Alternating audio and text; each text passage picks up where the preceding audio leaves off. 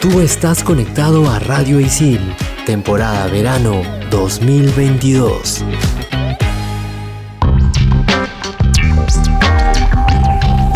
Expansión Geek, temporada verano 2022 por Radio Isil. Yo soy Gustavo, más conocido como Tungling, y sí, señores, he vuelto con toda la fuerza. Y para empezar este primer programa del 2022, vamos a hablar del GOTI del año pasado, del 2021, que fue It's Take Two. ¡Ey! Estamos de vuelta. Hola, gente, soy Sam, más conocida como Sammy la Tortuga, y también me encuentro muy, muy feliz y emocionada de volver a Expansión Geek. Y para eso hablaremos de Spider-Man y su Hola, ¿qué tal? Yo soy Hulz, más conocida como Pinky Inky, igual de feliz de volver. Y para cerrar este mega programa, te contaremos qué necesita tener tu TV Next Gen. ¡Manda partida!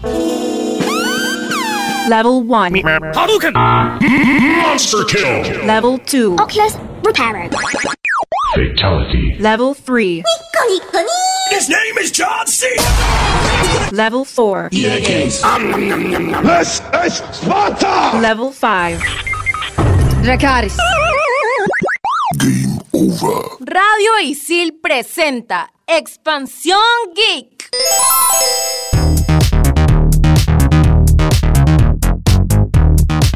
Chicas, qué emoción, hemos vuelto. Empezamos este 2022 con todo, no lo puedo creer. En verdad no me puedo creer que esté acá otra vez. Es como un sueño. Yo jamás, jamás, jamás de los jamás había pensado volver. Pero me encanta estar de vuelta con ustedes. Gran team. Demasiado. La verdad, yo pensé que en un multiverso, tal vez, Expansión Geek iba a tener de nuevo a Sammy la Tortuga, pero despiérdeme, por favor, pero estoy súper emocionada. Sobre todo de volver con gente tan cool que sabe de, cosas geek y es chévere. La verdad, no, no, no- no tengo palabras para expresar. Eh, contexto para los que no saben, los que nos escuchan, eh, Jules y yo somos este, los primeros, se podría decir, locutores de Expansión Geek. En verdad, yo nunca creí que, que locutaría con Sammy y aquí estamos. Mi dato curioso es que nosotros comenzamos presencial. Ese es el dato curioso que quería dar. Con Gustavo comenzamos de manera presencial y luego ya tuvimos que volver a la virtualidad por todo lo que pasó, pero en fin. Quiero hablar sobre tu dato curioso. Es muy cierto, es verdad. Empezamos eh, en, en cabina y bueno, ahora estamos en nuestra casita cuidándonos. Pero que sí, qué increíble cuánto ha pasado y tantas cosas que han pasado. No, es que todo eso no hubiese sido gracias a la virtualidad, a la tecnología y todo, porque ¿quién iba a imaginar que se podían hacer programas así de chévere, cool, geeks a la distancia? O sea, ni por acá que íbamos a poder hacer esto, pero gracias a la tecnología hemos podido A lograrlo. la, a la technology. Ok. A la technology. Ahora sí, hay que hablar, si no ahorita nos, nos dejan de escuchar. It's Take Two, como suena a ver si me da bien mi inglés, It's Take Two es el GOTI del año pasado, bueno, el 2021, el último GOTI que ha habido, ¿no? Eh, es un juego de acción-aventura, pero diseñado específicamente para el modo multijugador cooperativo. Eh, la historia está centrada en la aventura mágica que le sucede a Cody y a May, una pareja de esposos que está a punto de divorciarse y su hija Rose es la que los introduce a este mundo singular de los muñecos de tela. Qué sad. Sí, Muy ¿no? sad. O sea, yo siento que este mood de los, de los muñecos de tele y todo eso me remonta a Coraline o a Little Ah, Big Planet, más o claro. menos, ¿no? O sea, Coraline por el, el tema menos tenebroso, pero Little Big Planet como es más, este, no sé, más alegre, ajá. Sí, sí, sí, es un clásico. Creo que es el primer juego que te viene en la PlayStation 3. ¿Ustedes Pero han jugado. Little Big Planet? Porque, o sea, lo conozco, Sí. pero yo nunca, o sea, no sé de qué trata. No, yo sí, obvio. O sea, es, eliges un personaje y es tipo Mario, Mario Bros. o Mario Kart. Mario, oh, más o ah, ya es como que minijuego. Eh, eh, o sea, tienes un mundo, claro, puedes elegir un mundo y eliges el que quieres y tienes un modo de, de juego y etcétera, etcétera.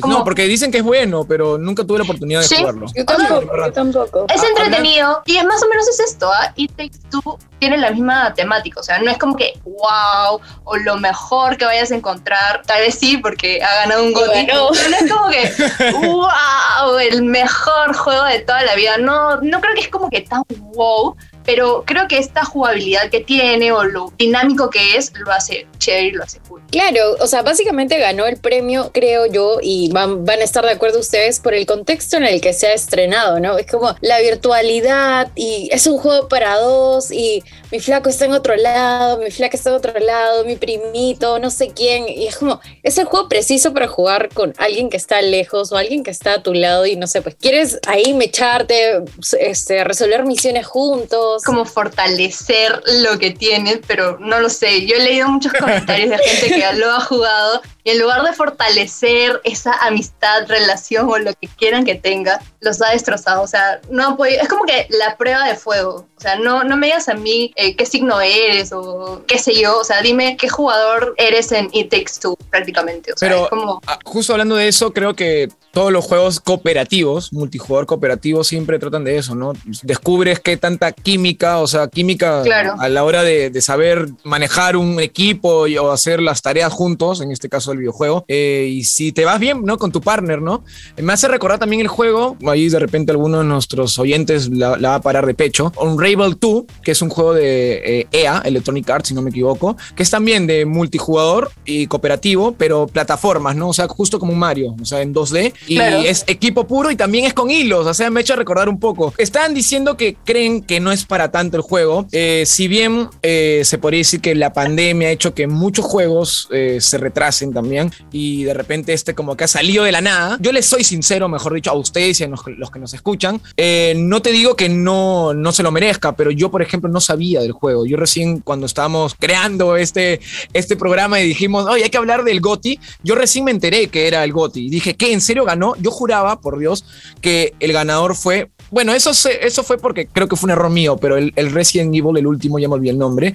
Me dio- no sé qué video vi, un clickbait, pero como que dije, ah, ya ganó este juego, ya fue, pues, porque yo quería que gane el Metroid Dread. Yo quería que gane el Metroid Dread. Entonces, como que Oh, lo dejé bueno. tirado, dejé tirado el GOTI y no me importó. Y como que ahora recién me entero que ganó este juego. Y no, y se ve brutal porque es cooperativo, multijugador. A mí me encantan los juegos multijugador por cooperativo porque la pasas muy chévere con tu compañero y te matas de la risa. Uf, bien merecido. Expansión Geek. Justo como lo comentábamos con Sammy, este juego me recuerda muchísimo a un juego gratis que lo jugabas en, no sé, escribías juegos gratis para dos en internet y te salía este Fireboy y Water Girl, que era como que tal cual, tenías que cumplir misiones, solo que con, con menos dimensionalidad, menos colores, menos misiones. Con menos como- presupuesto también. Claro, mucho menos presupuesto. Y este juego es un juego de bajo presupuesto porque es un juego Claro. independiente que ha salido así de la nada. Claro, es un juego indie, es un juego indie. También Claro. eso es increíble, es un juego indie, eso también le sube muchos puntos.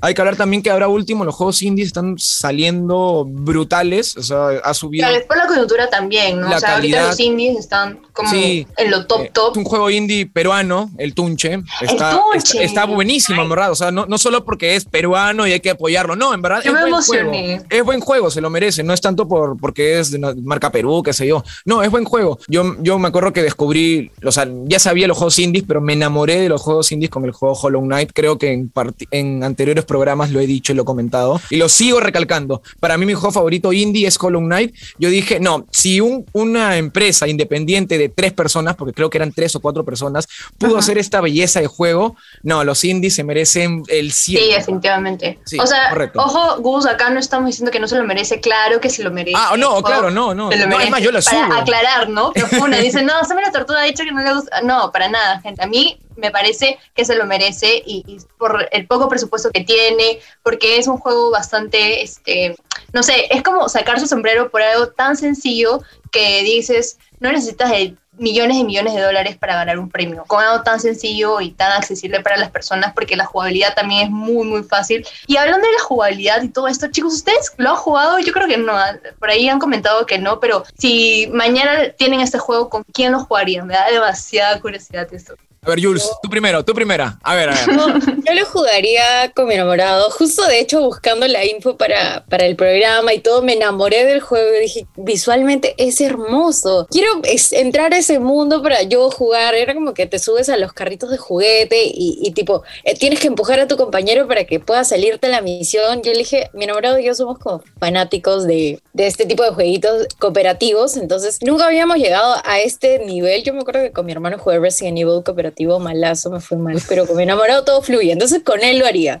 Ya, yo para no alargarla mucho y ya ir cerrando el bloque para hablar de Spider-Man, que ya nos toca hablar de Spider-Man. Este, a mí me gustaría jugar el juego, pero le voy a meter así una info rápida. Yo, en mi opinión, mi humilde opinión, creo que PlayStation, o sea, Sony y Microsoft con Xbox, siempre se han caracterizado porque sus juegos tú los juegues para uno y de repente juegas online multijugador. Obviamente no todos los juegos son así, pero por lo menos yo tengo la idea desde que, bueno, tengo 26 años y que Nintendo, por lo menos sus juegos, por ahí como que van con más con el multijugador, con pasarla bien en, un, en una sola consola.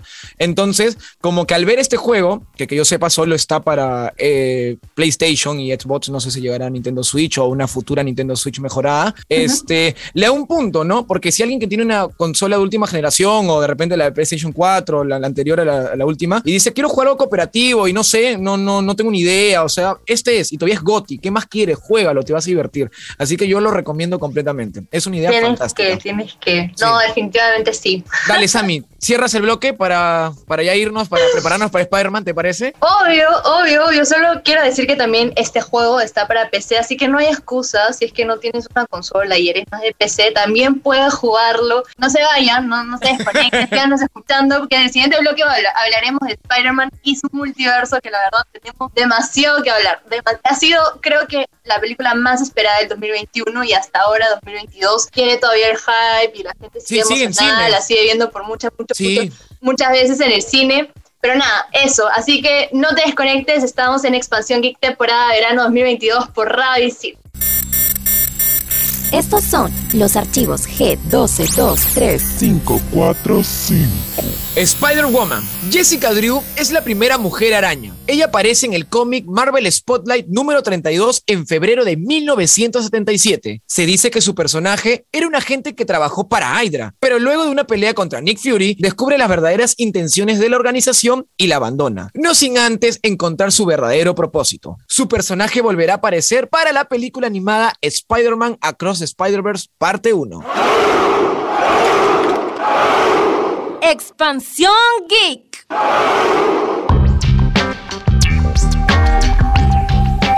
Vuelta en Expansión Geek temporada verano 2022 por Radio Isil. Y en este bloque tenemos lo más, no sé, esperado, deseado, hypeado, no sé cómo decirlo, del 2021. Vamos a regresar un rato al 2021 para hablar de Spider-Man y su multiverso. Ojo, ojo, estamos avisando, somos buena gente, no como la- las personas malas que están en internet que dan spoilers. Nosotros te avisamos, alerta spoiler en este bloque. Pero ya sabemos que a esta altura todo el mundo la ha visto, ¿sí o no? Todo el mundo ya la ha visto. O sea, no hay gente que no la haya no ido al cine o qué sé yo, ya la han visto de alguna otra forma, tal vez cuidándose y todo. Y producción, acá nos cuenta, hay una persona en producción que no la ha visto y nos ha rogado, se ha arrodillado ante nosotros para no dar spoilers, pero le dijimos, nah, estás frito porque ya ha pasado mucho tiempo de su estreno y has tenido que verlo. Así que lo siento, producción, pero vamos a dar spoilers. Obviamente no tan obvios, obviamente no tan obvios, la, la redundancia. No van a ser como tan malos, no vamos a ser malos con los spoilers, pero sí van a ver. Así que, Ok. perdónenos. Sí, eso quería decir, ¿no? De repente ahorita se desconectan, man, y dicen, no, spoilers, adiós, chao, ya no nos escuchan. No, para empezar ya ha pasado bastante tiempo, yo creo que muchos ya la han visto, no, no sé que sea como, como, Estamos en nuestro querido- 2022, ¿no? como la querida personita de producción que todavía no la ve. Pero a pesar de eso, como dice Samantha, vamos a ser buenos. Obviamente no vamos a ver detalles, eh, ya, Claro. ya- ya sabemos qué pasa, entonces... O spoilers con poco Sí, contexto, prácticamente. Exacto, ya. Vamos a evitar dar tanta, tanta cosa, pero ya es obvio qué pasa. Obviamente, si estamos hablando del Spider-Verse, es por algo, ¿no? O sea, es, es obvio. Eso ya es obvio. que- quería decir también que no solo vamos a hablar en sí de la película, bueno, si nos da el tiempo, en teoría, también deberíamos hablar un poco de cómics y demás, ¿no? Porque el Spider-Verse no nace de la película, nace obviamente de, de los cómics, ¿no? Descubrí fuego, pero sí. Ok, ya chicas, ¿alguna información que quieran decir? O, Bueno, no sé? empecemos hablando un poco de- del multiverso y esa teoría del multiverso. Yo la verdad, cada vez que tengo crisis existenciales, creo que me pongo a pensar, ¿qué hubiese pasado si hubiese tomado tal decisión? O si en lugar de comer una piña en el desayuno hubiese comido un pan con mantequilla. O sea, existen más Samantas en este universo y si hay otra Samantha, por favor, que no esté en este planeta y esté en otro mundo porque odio vivir acá. Estamos seguros que hay una Samantha a la cual le picó la araña que estaba hace un ratito en tu escritorio. Sí, yo tengo el sueño de que algún día una araña me pique y sea esa araña de Spider-Man y yo convertirme en este universo en el que estamos viviendo ahora en, en Spider-Woman, no lo sé. Pero yo creo que sería increíble, o sea, sería épico literal ver a alguien colgando en los edificios y balanceándose. Ah, su- no, no sé. Ah, hablando de, de los multiversos y dimensiones, ¿no? Alternas, todo, mira, no me gusta decir información incompleta, pero sé que hay un, hay un, eh, ¿cómo se puede decir? Una teoría, un examen, se podría decir, que no sé cuál es el nombre, pero es, el ejemplo más claro es esto. Pones un gato en una caja. La caja Ya. la aplastas, eh, se va a crear dos posibilidades. O el gato está muerto o está vivo. Entonces, tú no sabes porque la caja no, no- es una sorpresa, ¿me entiendes? Entonces ahí nace la posibilidad de... Ahí está, ya dijeron en producción. Eso, qué bacán, mi buena producción. Es la teoría del gato de Schrödinger. Schrödinger, no sé, alemán, Schrödinger.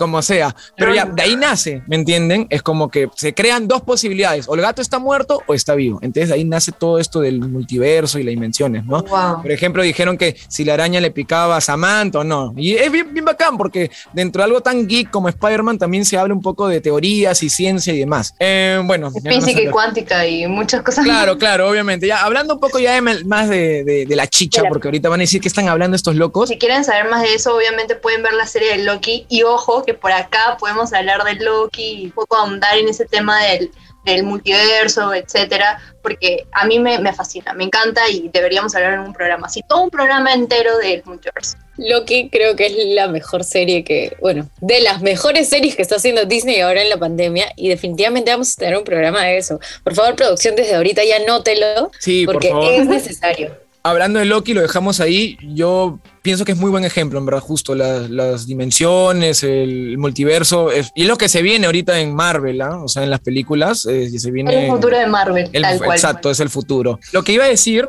era sobre ya info del Spider-Verse, es que, por ejemplo, les quiero recomendar un cómic que es Edge of the Spider-Verse, el cual narra las diferentes historias de todos los Spider-Mans en los diferentes planetas de la Tierra del multiverso. Porque hay un montón de Spider-Man ahí del universo, no sé cuántitos, o sea, lo, lo dividen en Marvel por lo Claro. menos en números, no me acuerdo ahí, pero hay bastante, son, lo dividen por números, ¿no?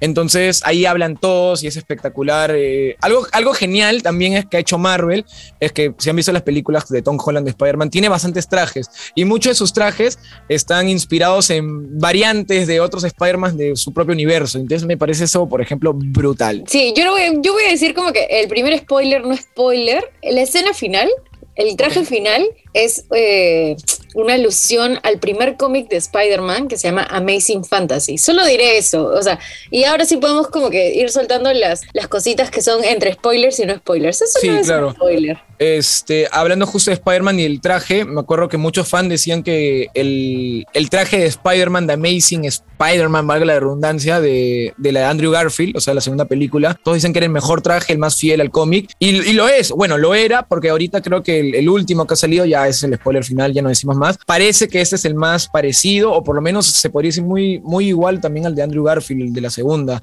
obviamente con un toque más moderno, ¿no? Pero sí, está muy bueno el traje y se ve genial, es muy fiel a los cómics y, y todos están emocionados, pues hasta con un traje, y me parece chévere. Buen dato curioso. ¿Y ustedes qué sintieron cuando vieron a los tres Spider-Man juntos? ¿Cómo? ¿Cómo que tres? ¿Qué hablas? ¿Qué? Eso No, no.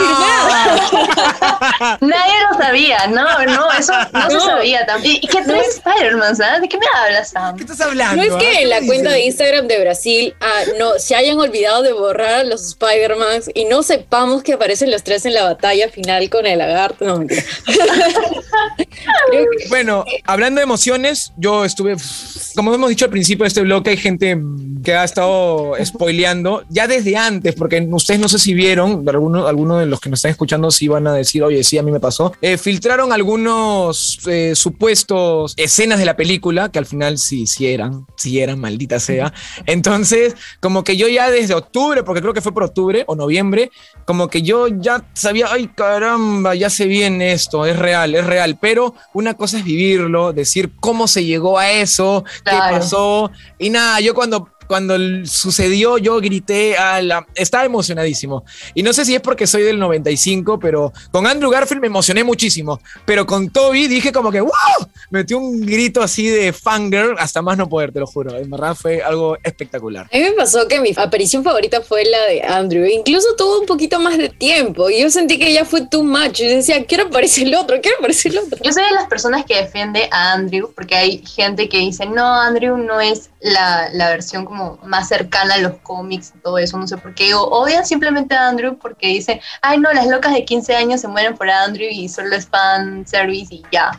Pero no, a mí me gusta tanto Andrew como actor, que de hecho después ha salido su película con Tic Tac, Tic Tac, Tic No, Tac, Tic- Boom, Boom, Tic Tac. tic, tic, boom. Ajá. Ya, bueno, es muy buen actor, es muy buen. Spider-Man. Yo lo amo, la verdad es de los tres mi favorito. Lo siento, gente, si van a escuchar esto, pero sí, de los tres es mi favorito y soy súper fan. Y verlo en este Spider-Verse confirmado, obviamente me iba a emocionar, iba a gritar, iba a llorar y todo. Y amé, simplemente amé. Hay muchas personas que dicen, no, esta, eh, esta versión de Spider-Man, o bueno, Spider-Man No Way Home, es como muy fanservice y que la, la trama y el guion cae y que no está bien estructurado y de que, no sé, le ve muchos peros a algo que simplemente es para disfrutar y verla y pasarla bien y, y seguir conectado con todo este universo de Spider-Man. Así que yo también he sido de los críticos que digo, la verdad es que cuando revelan la identidad de Spider-Man en Far From Home, obviamente está en peligro porque ya saben quién es Spider-Man, lo pueden matar, qué sé yo, y es como que, ¿qué haces ahora? Y que no suceda en No Way Home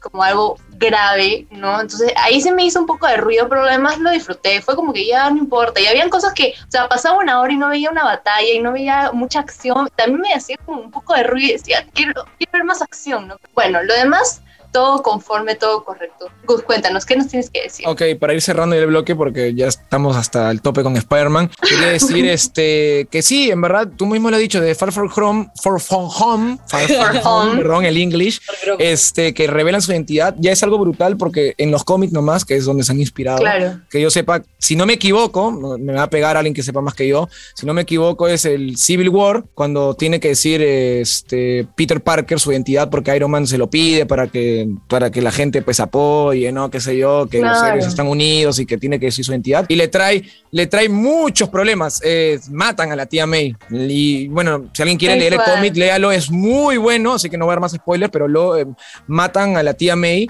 o le disparan. Mm, Ahí mejor digo, si la, no, mejor no confirmo si la matan o no, pero la cosa es que eh, trae muchos problemas que sepa su identidad. Entonces yo dije, wow, van- va a haber un peliculón. Y si bien eh, la trama, como tú mismo has dicho, el guion, no es nada del otro Tan mundo. robusto, ¿no? Este, mira, yo te digo algo, o sea, es Marvel, es superhéroes, yo quiero ver superhéroes, si bien hay películas muy buenas con buen guion, está bien, pero yo en un principio para ver esta película de No Way Home yo quería fanservice y me lo dieron. Y Lo lo, dieron, lo- servido. lo genial es que no dan un fanservice feo o, este, o metido a la fuerza, está Obvio. bien hecho, es un buen fanservice. Es una película que dices, ok, me das fanservice, pero lo has hecho bien. Y eso te pone como buena película, aunque sea un fanservice y tú digas que el guion es simple. No importa, no importa.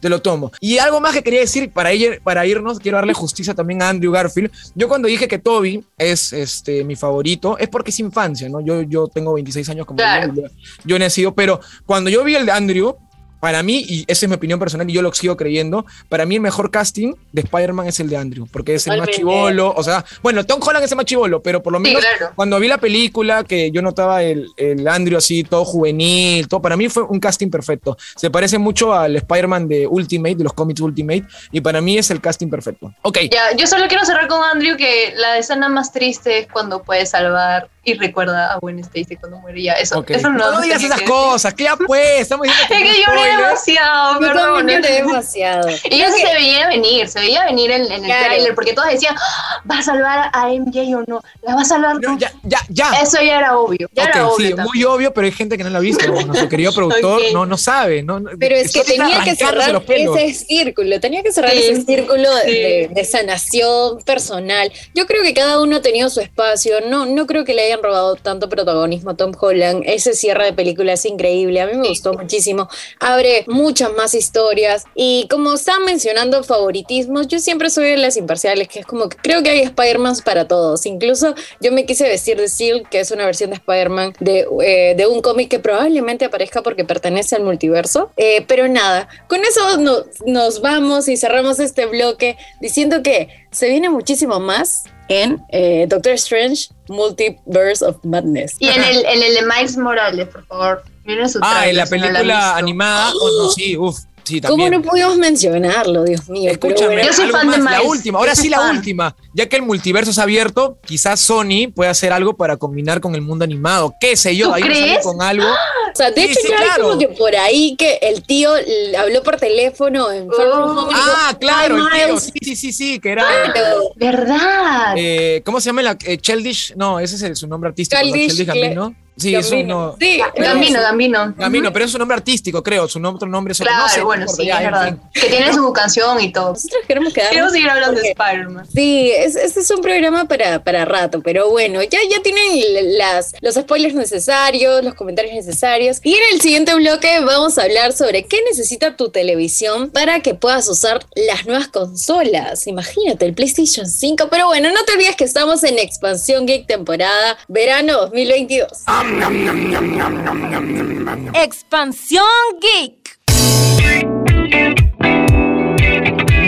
Y estamos de vuelta aquí en Expansión Geek, temporada verano 2022 por Radio Isil y estamos en el bloque 3 y vamos a hablar sobre televisores Next Gen. Eh, como sabrán, las nuevas consolas ya están entre nosotros, algunas más que otras, sí, especialmente le estamos hablando a la queridísima PlayStation 5, que algún día la podremos comprar porque por más que tengas dinero, por más que tengas lo que tengas, no hay stock. Y si no hay stock, no se puede tener. Así que estamos fregados.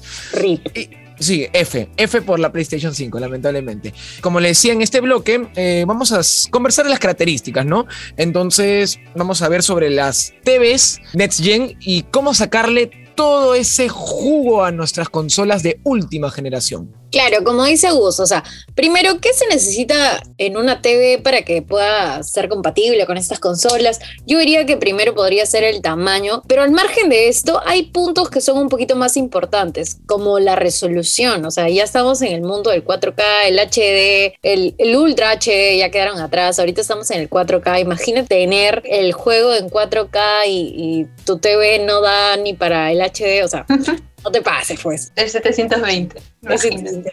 Hola, no. En cuadrado, formato cuadrado. Uno, uno. Bueno, pero no, sí, o sea, lo importante es que tu, tu resolución sea en 4K, que sea compatible con HDR10, que eso te dará unas imágenes así alucinantes que tú te metes al juego y no sales ahí en todo el día, llegas a la luz y es, es otro día. Tal cual. Se te fue, ¿no? Todo. ¿Qué, qué? ¿Ya, ya amaneció? ¿Ya estamos?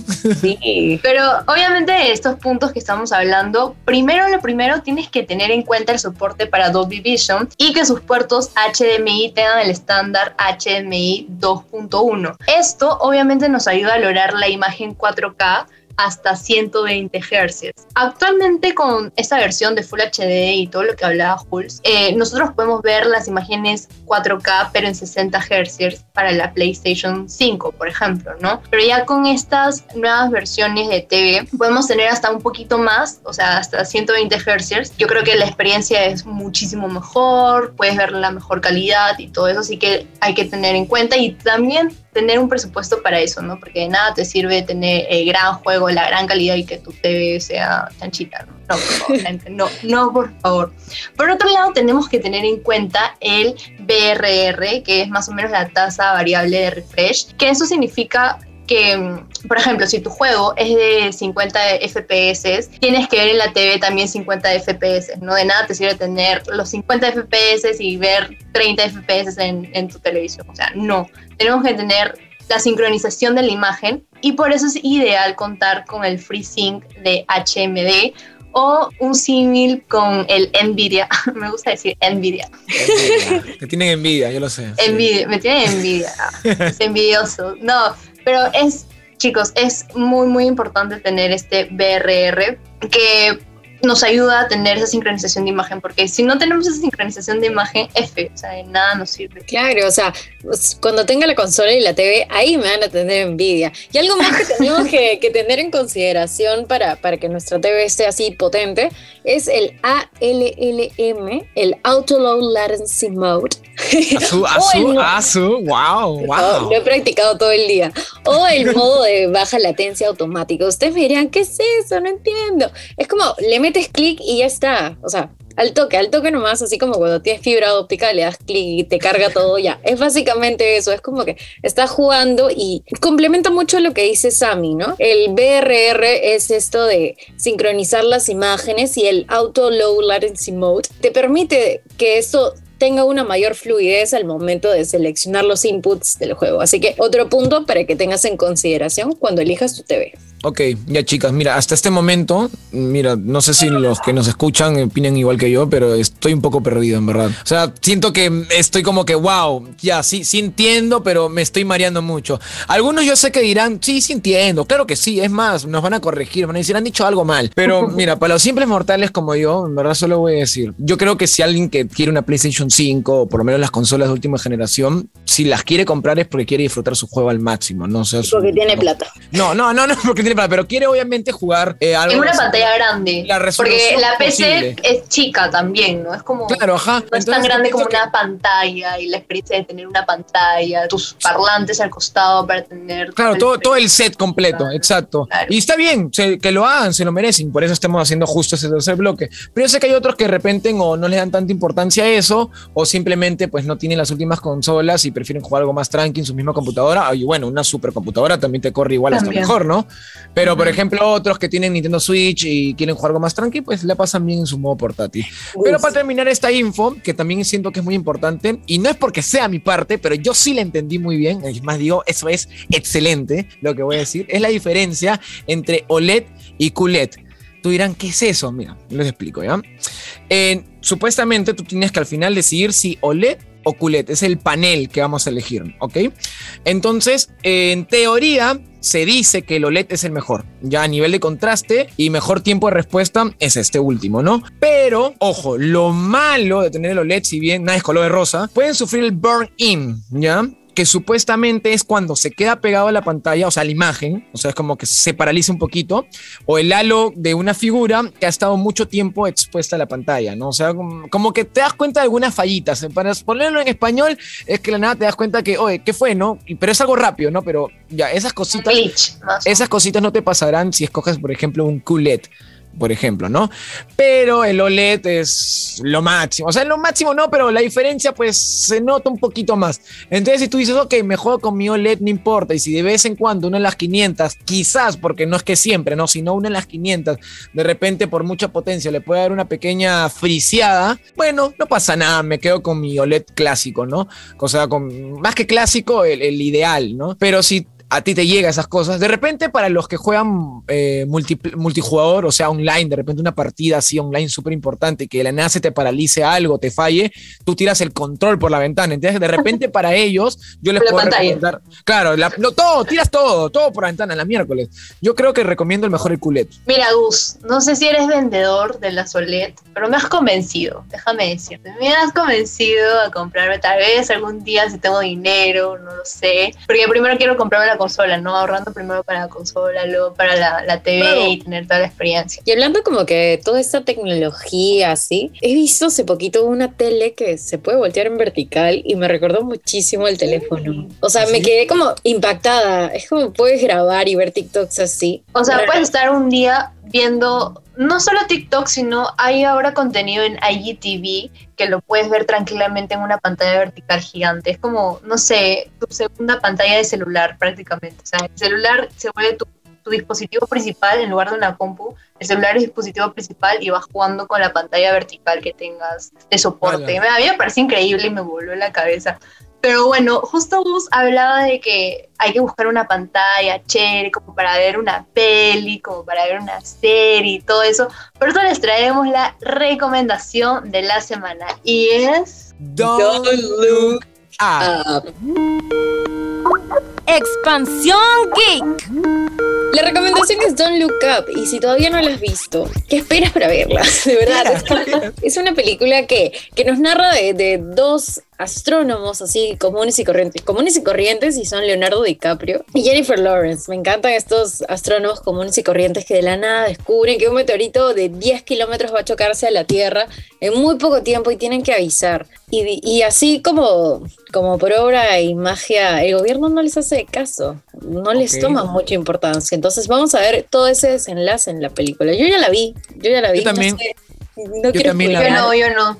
No, tú tienes que Spoiler, hacernos no caso pues a la recomendación. Obvio, obvio, obvio. Ahorita obvio. la ves, ¿ah? Y como dijo Jules, el reparto pues está Leonardo DiCaprio, Jennifer Lawrence, pero también tenemos a Jonah Hill, a Meryl Streep, a por ahí algunos cameos escondidos por ahí como Chris Evans, también tenemos a Ariana Grande y a, y a Timothée Chalamet eh, y entre otros, ¿no? O sea, es un buen reparto. Tú dirás, wow, sí, qué buen reparto. Sí, mírala, hijo, mírala, es buena pela, es muy buena. Por ahí algunos como que la han criticado, pero mira, al final yo te digo algo, es una sátira sobre, más que también el gobierno estadounidense, también sobre la actualidad con la tecnología. Muchas cosas que vi en la película me dio un escalofríos porque sentí como que miércoles eh, está pasando, lo estamos viviendo. Así que sí, en verdad es muy buena peli. Esa es mi humilde opinión. No sé cuántas veces en el programa he dicho mi humilde opinión, pero es verdad. De repente si alguien dice, "Ey, Con eh, tú no tienes la razón, por eso digo, es mi humilde opinión. Ok. Y no menos importante, chicos, hay que mencionar que en esta película también salen dos compatriotas nuestros, que es un motivo más para ver la peli, ¿no? Y disfrutarla y ver ahí la trama y, si quieres, criticarla al final. Pero primero tienes que verla para criticarla. Y si se preguntan dónde podemos ver la película, porque yo tampoco la he visto, pues la encuentras en Netflix.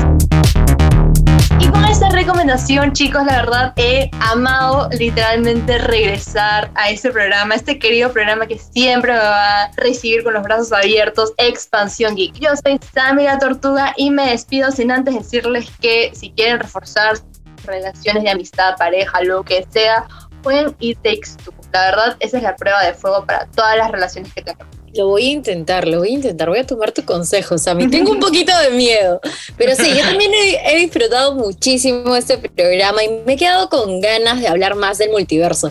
Pero quédense atentos, que esto todavía no termina, todavía viene Doctor Strange, así que nada.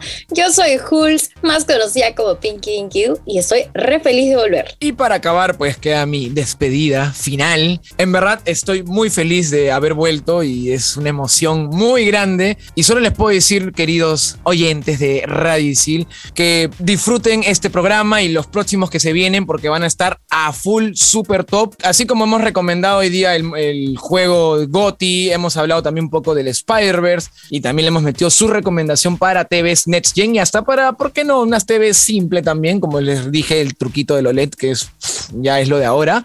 Este, también no se olviden de la película. Y nos despedimos. Y esto fue Expansión Geek por Radio Isil, temporada verano 2022. Y el que les habla es Toon Link. Muchas gracias. Un fuerte abrazo virtual. Chau, chau. Sabe la tortuga dice cambio fuera. Bye.